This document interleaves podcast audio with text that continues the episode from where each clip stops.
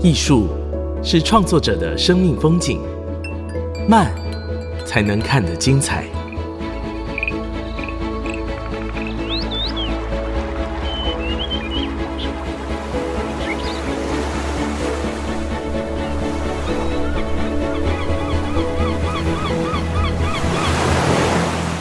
跟着艺术慢慢走。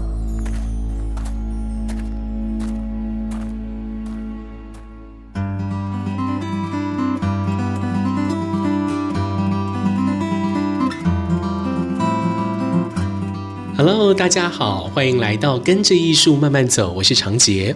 我们的节目呢是在 IC 之音 FM 九七点五，每个礼拜三晚上七点播出。另外在 Apple、Google、Spotify、KKBox 这些 Podcast 平台也都听得到，请你赶快订阅。先前在二零一七年的时候啊，我第一次造访了月津港灯节。之前呢，我也是已经耳闻这个灯节的盛名许久。在二零一七年那一年第一次造访之后，我就非常的喜欢这个灯节。在这个狭长的月津港水域当中，摆了许多非常具有特色光的装置，好让我觉得好像也点燃了我来年的这个运气或来年的这个心情。在后续呢，我也是连续造访了这个月津港灯节好几次哦。那在今天的节目当中呢，我们就是要为大家介绍现在已经正式登场的二零二四月津港灯节，为您邀请到策划执行这次灯节的都市艺术工作室的创办人，也是总监杜昭贤。杜姐您好，长姐你好，各位听众大家好。杜姐啊、呃，很高兴能够邀访到您哦，嗯、因为杜姐真的是非常忙碌，尤其是现在这个开展的这个时候哦。二零二四年今年的这个月经港灯节呢，有一个主题叫做“梦想将近，盐水新世界”哈、哦，这个“视”是视力的“视”哈，视觉的“视”。我们先请杜姐先介绍一下这个主题是怎么诞生的。OK，要开始回想。其实这个主题是我们有在这个灯节已经，嗯，我看是我们策划了差不多十第十届。嗯嗯。那它其实我们进到这个月津港这个场域，要进行这个灯节，我们有我们自己的一个未来的计划。嗯。那这个未来的计划是因为盐水很特别，它其实就在台南的一个小镇。对。那以前我对。盐水的认知就是，嗯，每一年的元宵节就有盐水风炮。嗯、那我学生时代的时候，就是来盐水还是要吃意面啊，有有有，对，好吃。那参加这个风炮，嗯，可是刚进到这个场域的时候，才发现原来盐水已经变得那么的特别，还有一个清水的公园。嗯，那是否希望在这个清水公园进行灯节的规划？啊，因为它有一个很激烈的风暴，嗯，那我们要进行这个灯节的创作，我希望它是一个浪漫唯美的一个气氛，那它可以是一个不同的样貌，而且不同的特性，是，那就在盐水，一个风炮是动的嘛哈，灯节是静的，哦，这样一动一静哦，对，都是在年初的这个过年期间嘛，哦，杜姐，您刚刚提到您是二零。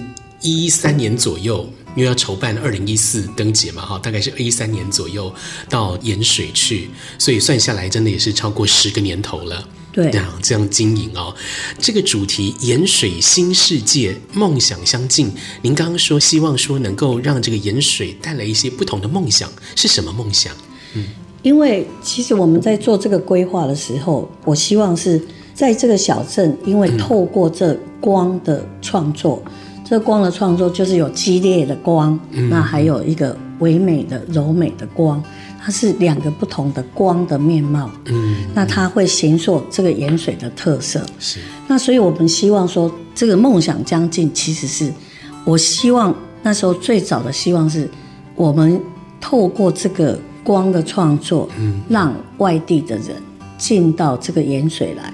除了受到这小镇的特色，让大家进到这里面来，增加这里面的嗯就是经济活动，或者是消费，或者是对这个地方的认识。嗯，对，让这个盐水可以带来活气。OK，那它可能会渐渐，我希望是因为艺术，它渐渐让更多人看见。嗯，那所以它是我的一个目标。那就像我们常常去国外去看艺术节，嗯，那为什么我们不塑造了一个艺术节，让大家进到里面来，进到我们台湾来，进到小镇来，来参观这个艺术节？所以在这样长久的经营下来啊，这个月津港灯节也拿了国际的奖项哦，真的是不容易的一件事情，也让国际看到了。呃，还有就是我觉得，因为我们从刚开始，我们先做一个灯节的气氛。嗯，其实我们也开创了一些不一样的挑战，因为它是有别于传统的灯节。我们是把所有的光变成艺术创作。对。那尤其在水面上，还在分布在整个清水公园。对。那我是把它当做一个剧场来看待。我希望大家。进到里面来看一些光的展演，嗯，嗯，那因为这个水面带来的那个倒影，那个光的倒影，它其实也是一直在呃跟民众互动，对，它一直变化的。嗯、那包括民众的那个他在这个场域的游走，他或许也是一个演员，嗯，他可以形塑那个光跟观众的一个又不一样的气氛。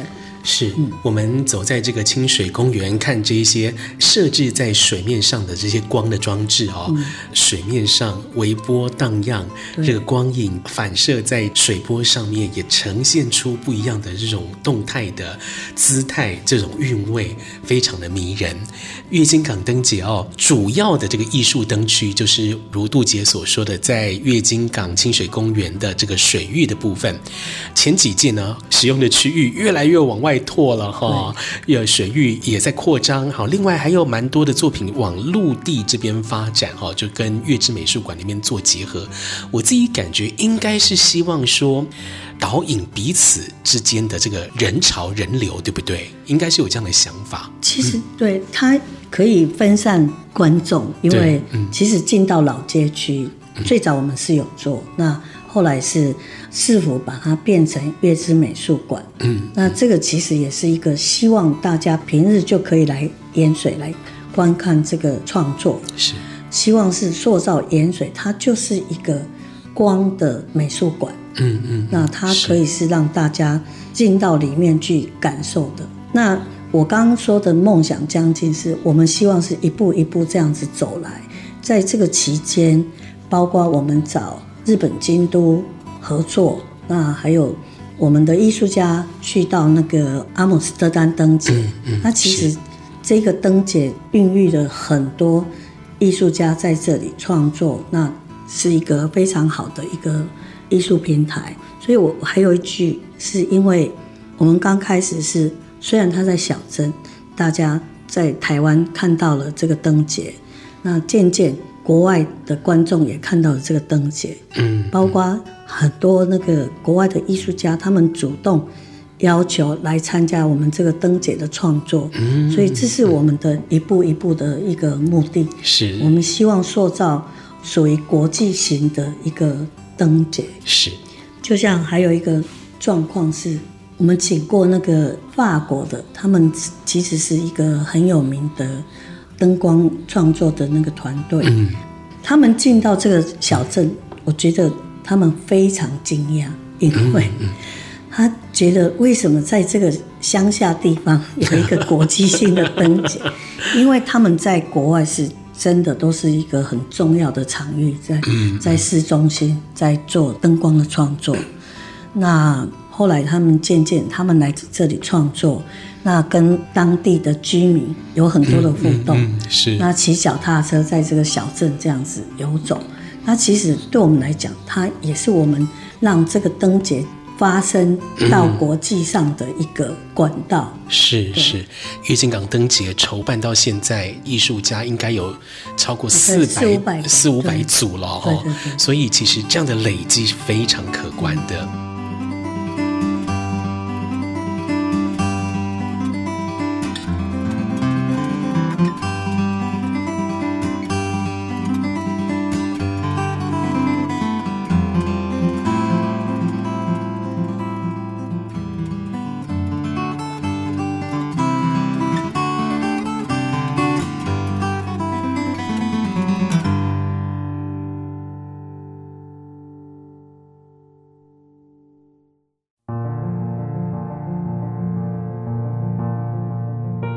IC 之音 FM 九七点五，欢迎回来，跟着艺术慢慢走。我是长杰。今天我们来到台南府城来拜访都市艺术工作室的创办人杜昭贤杜姐。刚刚我们听到了杜姐哦，谈到了今年月津港灯节的策展主题“梦想将近”哦，是希望这样的一个本来是以地方为主的灯光节庆，逐渐的累积可以。带着这个小镇走向国际。对，我其实我们这次的主题“梦想将近”也是这么思考的。嗯嗯。我们希望从这是台南的灯节到台湾的灯节，哦，我们希望它的目标就是国际的灯节。希望时间到了，大家都从外地来到这个小镇来，是也带动这个小镇的繁荣。国际的灯节，嗯，希望如此，一定要 可以的梦想，梦想 是月津港灯节哦，这样子筹办下来已经超过了十几个年头哦。那每一次在进行策展的时候，都会希望说，哎。有部分好的，我们要继续延续；有部分呢，我们要试图寻求突破。那杜姐，哎，想请问您，今年的哈，今年的二零二四月津港灯节，跟往年相比，有怎样的延续，或有怎样的突破呢？其实我们在刚开始进到这个场域来，在塑造这个灯节，有碰到了很多的困难，因为这是一种挑战，因为我们希望大家进到里面来，白天看。这个风景就是清水公园的漂亮的景色，嗯、那晚上就是看灯光的创作，就在这个场域里面，是就像一个剧场这样子。所以我们的灯光有别于那个传统的那个，好像所有地方都很亮。嗯，所以刚开始我们针对那个地方塑造一区一区的气氛。嗯、那你走到这里，什么气氛？我们是用这样子去思考我这个整个规划的。嗯，嗯，那刚开始那个其实居民不大能适应，他们觉得这个黑漆漆的，根本怎么是灯节？那可能以往以往的这种元宵灯节都会希望说，嗯、哇，有很多灯笼啊，很亮啊。嗯、对，然后渐渐我们就让他们先来感受，啊，后来他们发现很多人进到里面来，他们对这个灯节的认知又不同。他们也觉得这是一个很特别的一个气氛，嗯，那所以渐渐当地的居民也能接受。那比较有趣的是，我们每每一届在做哪一件作品出来，就有居民跟我们讲，我觉得这个作品怎么样？我觉得这个。他们会做一些比较，啊，这个是那一个是我最喜欢的什么什么，他们都会主动来跟我们讲，所以它是一个非常好的，我觉得它也是一个社区营造的一个方式。的确，对，那所以嗯，在那个时候，我觉得那时候月之美术馆的成立，那时候是市府希望这里就变成一个。就是一个美术馆的概念，无围墙的美术馆。对，所以这个月之美术馆现在目前是当地的两位艺术家在经营，嗯、就是予以他们。对对，那也希望是在地的艺术家，他可以来带动整个美术馆的那个风格。嗯嗯。那月之美术馆的成立跟这个灯节。也是让大家可以，它不是很多人都挤在一个区块，对，那大家进到那个街区，你可以去看到当地的吃喝玩乐就在那个街区。嗯嗯，那你来这里先去有一个 tour，你就去看老街，是，那看到老街的特色，那你。可以吃意面，吃当地的那个什么臭豆腐，嗯、很多很好吃的小吃。是，我喜欢吃当归鸭哈。哦，对，这都是我的每日去一定要做的，一定要去打卡的。是是，意面好吃，嗯，所以让更多人知道说啊，这个小镇的更多的特色。那。也可以带动更多的居民来参与整个灯节，嗯，一个有一种能量哦，就互动。是是，这一次呢，二零二四月津港灯节哦，这个作品数也是非常非常多。嗯、那在节目当中，我们当然没有办法一一来跟大家做一个介绍，我们请杜姐来跟大家介绍几件亮点作品，好吗？嗯，好。首先先讲一下是，是我我觉得这个灯节也跟那个这个地方的。它的未来规划有很大的那个关系，因为就像我们以前是有一区而已，就是一个区块，可是是否渐渐整治，让这个它本来其实是一个圆形的一个水域，嗯、是。那一段一段，它把它整治好了，嗯，那整治好了，这个灯就会延续在另一段这样子，哦、所以它的范围越来越扩大，对，那所以我们。我们这一区是比较是属于是策划的艺术灯区，嗯，那还有一区是新创的，就是让不错的创作的那个，就是有潜力的年轻人做的创作，那叫新创区。是，那还有增建的，就是让老师带学生。去做创作哦，那其实这是一个很有特色的一个长期这样子。是在这个新创这边，或者说是在征建这边，其实有一点培育新秀哈，有点扶植的这种感觉。对，对对我我有看到有几位也是从征建学生这边，然后后来对到新创，对到新创，然后甚至未来说不定有机会可以再到这个艺术灯区。对，嗯、其实他们。这些都是有一个规划安排的，那真的也是一个非常好，可以扶持年轻创作者的一个很好的平台。是。那我们这一次是，我们有几个很重要的作品是，比如说我有一区，它是我们把它变成一个胡适会的那个画作。哦。胡适会那不是线条？是。他要把那个树变成一条一个一个线条。哦。晚上你就看到一个。图案式的作品，嗯嗯，那我们又不能那个去破坏树，那个艺术家就找了爬树人，就 专门在整理树的，他们吊在树上，很轻柔的把一条一条的那个灯光放在树上面，是是。以不破坏树为原则，就跟着那个树的造型，把它拉成一个胡适会的图案。哇哦！对，其实这也是这一次的特色。嗯，那还有另外一件作品是，那个艺术家用了一个钥匙孔。嗯，玛格丽特她就是常常有那种超现实的情境的状况，他的这个艺术家是，他就把弄那个钥匙孔，是你好像透过这个。钥匙孔看到另外一个空间，嗯，那可是他在里面，他有把那个夕阳、天空还有海洋都放在这个钥匙孔里面。你站在那里，你看到好像你看到另外一个一片窗，是，其实是很特别的。刚刚杜姐所说的就是有用主张这个团队所做的笔端这个作品，好像是另外一个世界的钥匙。好，那。因为这个光线也有那个水上的倒影，所以其实是很漂亮。呃，还有一件作品也很特别，是他把那个横跨两桥的两边，嗯，嗯，它就好像是我们梦想起飞那种感觉。那其实这也是凑巧，他也知道我们的主题，但是我觉得这个艺术家也相当知名，他弄了一个非常巨大的光的创作，他那个桥拱。都是创作的一个元素，对，嗯，是。大声光电，它就是姚仲涵的作品。嗯，那其实这两组艺术家，嗯，他们很有趣的是，我们最早进到这个月津港要做创作规划，那我找了这两组艺术家，他们其实是我平常看他们的作品都是在室内，而且在那个美术馆。嗯嗯，那我就跟他们讲说，我觉得你有没有兴趣来做这个作品？那他们这两组都说啊，我试看看，因为他们也觉得还蛮有趣的。嗯，但是他们从来没有在户外做过灯光创作。嗯，所以他们就开始实验做这个创作。结果他们现在有用主张，他就是去参加阿姆斯特丹灯节的创作者。那到现在，他们是台湾人就唯一的团队去参加的。是。那我说阿姆斯特丹灯节，它就是一个国际性的一个灯节。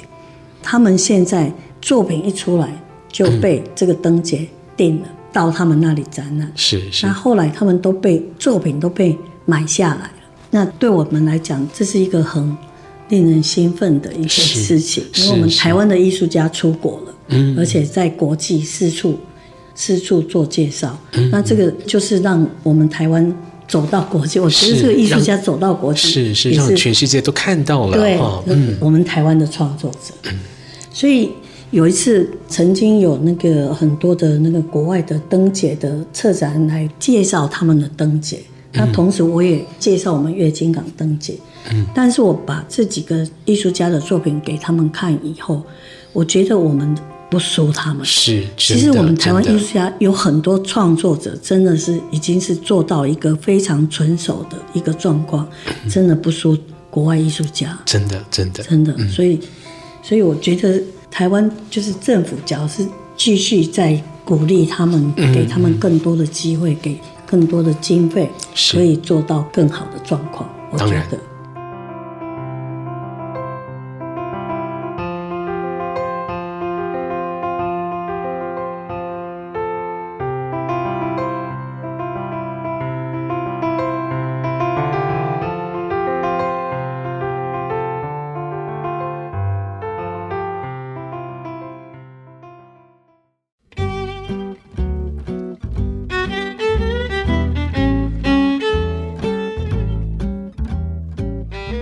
欢迎回来，跟着艺术慢慢走。我是长杰。今天我们来到台南，请都市艺术工作室的创办人，也是总监杜昭贤杜姐来跟大家介绍今年的月经港灯节。刚刚我们在上一段节目听到杜姐介绍了这一次。有用主张，好，这个团队在灯节所制作的笔端，好，这个作品。那先前我也来过月津港，看过有用主张的他们的其他作品，真的是非常非常精彩哦。都市艺术工作室呢，从二零一四年就开始策划执行月津港灯节。不只是在策划规划上面越来越成熟，也培养出很多的艺术家，让国际可以看到。在十年时间呢，我想请杜姐来跟大家分享，您观察艺术带给这个盐水小镇怎样的改变呢？我觉得这个灯节有趣的是，跟这个小镇的发展。共同就是共同努力，一起走，对对，一起走。因为人潮进来了，更多人看到这个地方，那市府也觉得他这个灯节越来越越重要。是，那所以他们在这个整个水域上，在整个盐水的一些规划，就做很多的那个努力。嗯嗯。那所以这个灯节越来越扩大，也是这样，因为它水域越越来越大，那，一边整治一边。成立一个呃区块，是就是创作的区块。我觉得还有一个感觉，就像我们第一次做这个灯节的时候，你刚刚在讲说那个有用主张，他们做了创作，嗯，他们最早就做一个瀑布，对，水往上流，小小的而已，因为我们经费不多。那可是记得非常清楚，我那时候在带市长，那时候的市长就是我们现在的。呃，总统，是赖总统。嗯，那时候我跟他讲说，我们就站在那个瀑布的对岸。嗯，是。我跟他讲说，难得有一个灯节，你可以站在这里，好好的去感受那个光的变化。嗯，是。所以这是我们灯节的特色。这个灯节对这个小镇的改变，跟我们普通的灯节，其实我觉得是不一样，因为它是一个联动的。是。它是可以。有一个后续，有一个未来，有一个，呃，我觉得是永续经营的一个方式。那而且。其实也塑造了一个品牌，所以可以看到哈，就是这样子，透过了艺术节的长期累积，然后跟着二零一九年开始月之美术馆在地方蹲点哦，这样子不断的、不断的年复一年这样子，才有办法累积出这样的一个改变跟能量。二零一七年我第一次造访灯节嘛哈，今年我要再去盐水，我自己感觉到盐水街上的热闹程度的确是。有在往上提升，整个城市啊，或者说小镇的这个氛围，也是逐渐的在往新的那个方向，逐渐的在变化当中，而不是停滞的。这个是我身为一个观众，或者说身为一个旅客，亲自前往盐水所感受到的一个现象啦，一个观点。嗯，我是觉得还有一个转变，就是大家对这个灯节的重视程度，因为比如说时间到了，大家要开始做这个创作了。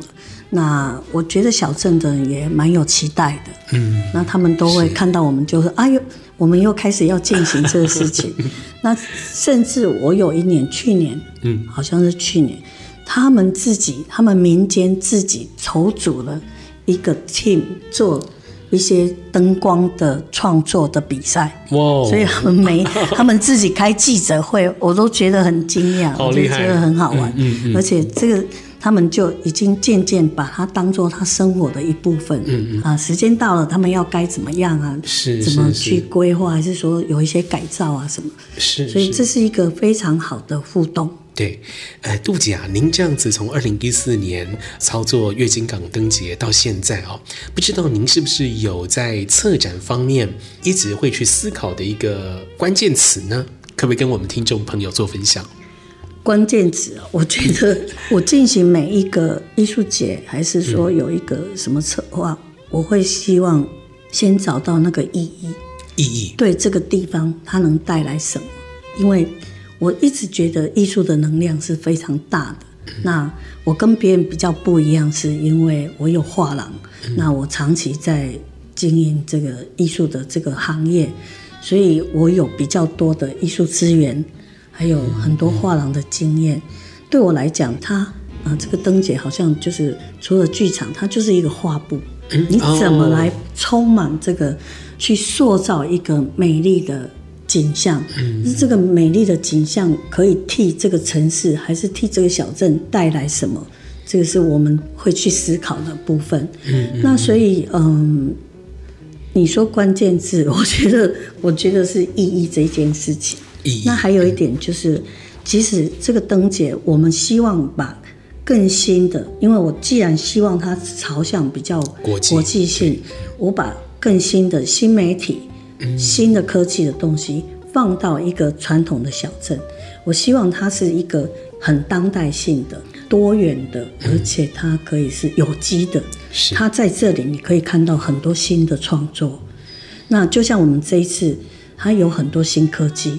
那这些都是，呃，现在还蛮红的一个创作者。嗯、那他们在这里，其实对他们来讲也是一个新的挑战。每一次进来，就是黑川，他叫呃胡进祥，嗯，他的创作是，他现在也是还蛮红的一个艺术家。那他做很多的那种那个新科技、新媒体，是是。那他甚至在这个水面上，他用那个嗯。镭射在水面上画作品，嗯，就画线条。哦，所以这个黑川互动媒体艺术哈，黑川他们团队，新媒体艺术，他们就做了这样的一个在水上的装置，光的装置哈，随着音乐，它会有不同的投影的变化。嗯、那当然，在水上啊，还有镭射，也把水面当成是一个画布来挥洒。对。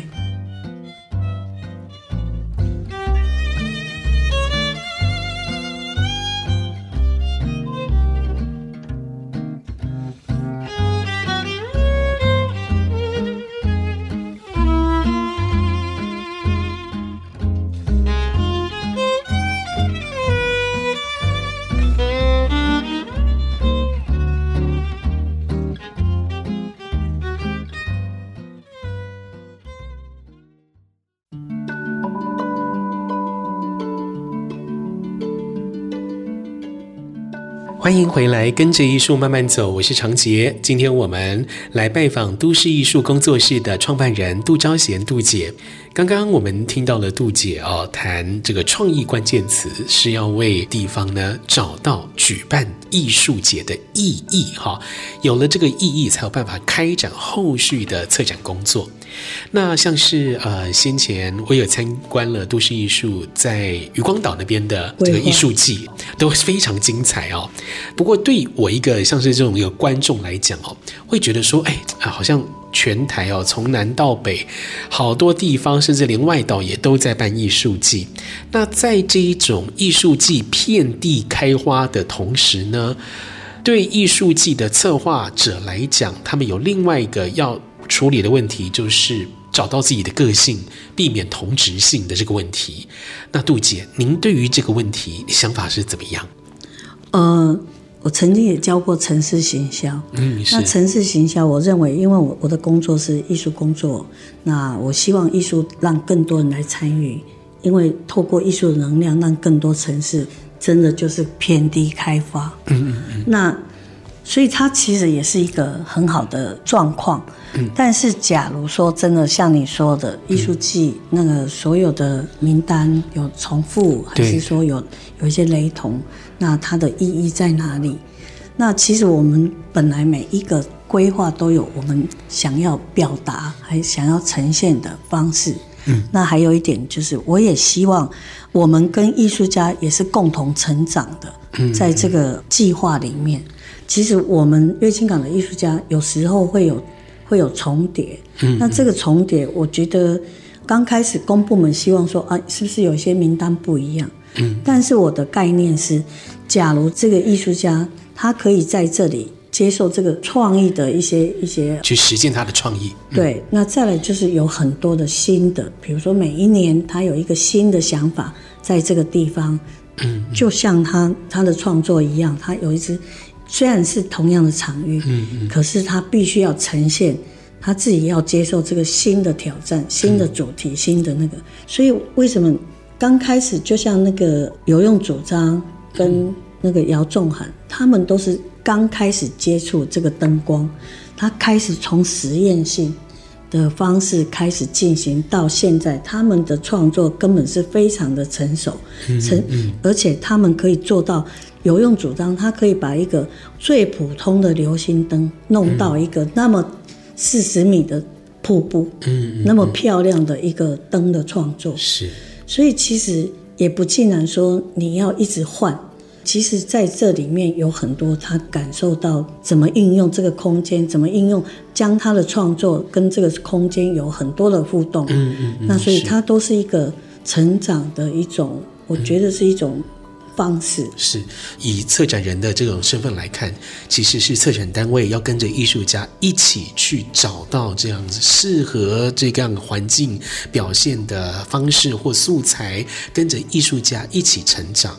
我觉得在这个当中，我们会有很多的讨论。嗯，那我们这个灯姐可能就是比较不一样，就是我其实跟艺术家的关系也都非常好。嗯，我们可以在这个当中，它不是只有一张设计图进来就好了就好的。我们是会好好的跟他们讨论说啊，这个空间你觉得你的创作的形式在哪一个空间比较适合？嗯，那我想要表达的是什么气氛？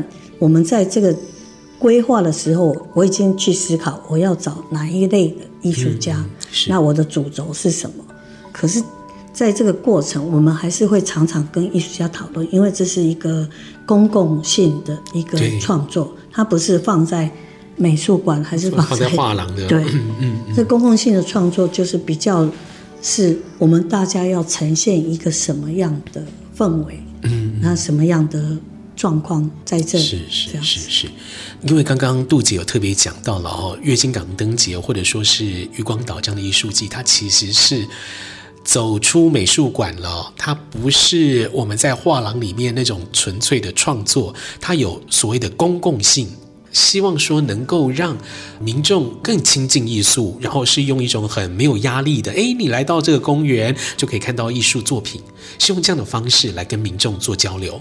对，这个也是我们一直我的课题，因为我有画廊，那开画廊，我们常常做的一些展览，如何让观众进到里面来，可能是我要对外做一些介绍啊、宣传啊什么。那后来我们在早期我们做街道美术馆，我们未来还会有这个案子，是这个街道美术馆，就海岸街道美术馆。我觉得它，我很开心的是，它是一个非常好的美学平台。我把作品放到街道上，嗯，那跟这个月经港一样，你把作品放到公共场域，你进到里面，你就可以感受到不同的艺术创作。那对艺术家来讲，它就是一个非常好的展现的平台，嗯，所以这个是艺术参与的概念，就是让更多人来参与，更多人来感受，嗯，那也是我希望是大家跟着艺术节。有很多的体验，这样子、嗯、是、嗯、跟着艺术节有很多的体验。相信不管是曾经去过渔光岛，或或者说是曾经到过月津港灯节的朋友，一定都有这样的一个感受，就是说我其实没有意料到，哇，原来这个灯光艺术可以这样玩啊！比如说像是有用组装先前像是瀑布一样的这个灯光装置，嗯，也可以用这样子，好像是一个空中的瀑布，用灯光来做成这样的一个效果，然后这个瀑布的这个流水。流动的速度是有一种诗意的流动感，这种艺术的经验是非常非常难得而且独特的，是我们一定要亲身来到这个地方才有办法感受到的。对，而且很不简单的是，他用那个我们生活里面最普通的那种流星灯，对，对，变成一个那么，我觉得是那么了不起的一个创作，嗯嗯，真的是。我觉得我们其实还有一个在台东，还有。那个光机，对对对，台东光机，对台东光机在资本那边的。那这个在资本这个台东光机，也是希望能透过这个光，嗯、让这个地方可以有一点活力，嗯、那展现那个光的能量。嗯嗯嗯，对，是是，透过这样的艺术活动，希望说能够让地方也具有不管是观光或者未来发展的能量，可以持续的往前走。对，嗯，现在月津港灯节已经开始举办了，会一直进行到三月三号嘛，哦，对，所以在这个年节期间，也都很欢迎大家来盐水走一走。不过我自己啦，哈，我自己的一个建议是，建议您哦，最好是周间来哦，否则这个周末的时候人比较多哦。好，欢迎大家来盐水这边来欣赏非常精彩的月津港灯节。今天非常谢谢杜姐接受我们专访，谢谢，谢谢，谢谢常姐。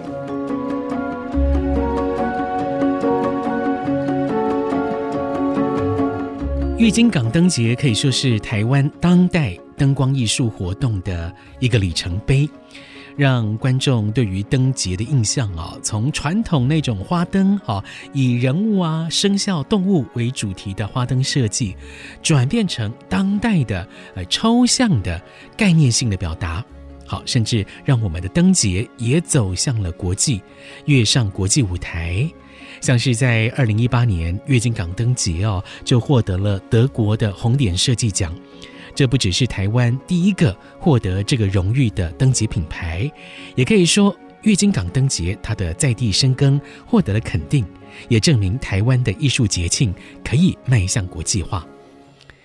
以观众的角度来看月津港灯节，好，在水域的这些作品，包括有艺术灯区、新创灯区，还有征建展区，好，依照清水公园的河道来放置。